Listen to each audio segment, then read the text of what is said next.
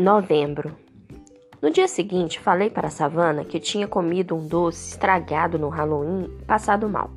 Por isso, havia saído mais cedo da festa. E ela acreditou. Havia mesmo uma virose rolando, então foi uma boa mentira. Também disse a ela que gostava de outra pessoa e não do Julian, para que ela me deixasse em paz em relação a isso e dissesse a ele que eu não estava interessada.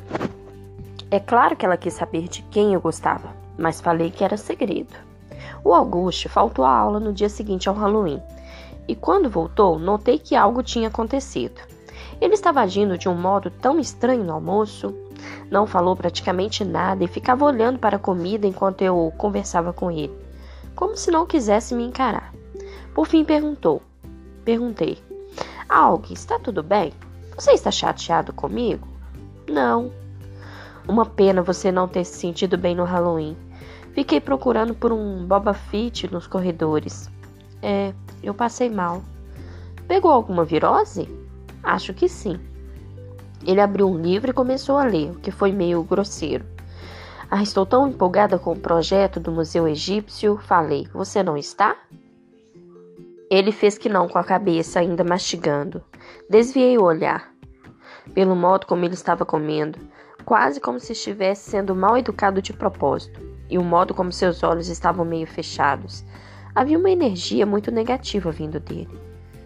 Qual vai ser o seu projeto? perguntei. Ele deu de ombros, puxou um pedaço pequeno de papel do bolso da calça jeans e me entregou por cima da mesa. Todos os alunos do quinto ano receberam a tarefa de criar uma peça para o Dia do Museu Egípcio, que aconteceria em dezembro.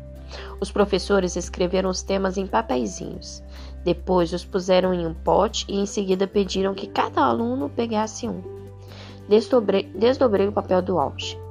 Ah, que legal! Falei, talvez um pouco empolgada demais, porque estava tentando chamar a atenção dele. Você pegou a pirâmide de, de, de degraus de Saqqara? Eu sei, disse ele. Peguei Anubis, o deus da vida após a morte. Aquele que tem cabeça de cachorro? Na verdade, é cabeça de chacal, eu o corrigi. Ei, quer começar a fazer o projeto comigo depois da aula? Você pode ir na minha casa.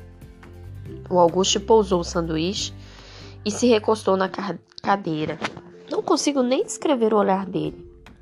Sabe, Summer, você não precisa fazer isso. Do que você está falando? Não precisa ser minha amiga. Sei que o Sr. Busanfa falou com você. Não tenho a menor ideia do que você está falando. O que estou dizendo é que você não precisa fingir. Sei que o Sr. Busanfa conversou com os alunos antes do início das aulas e lhes disse para serem meus amigos.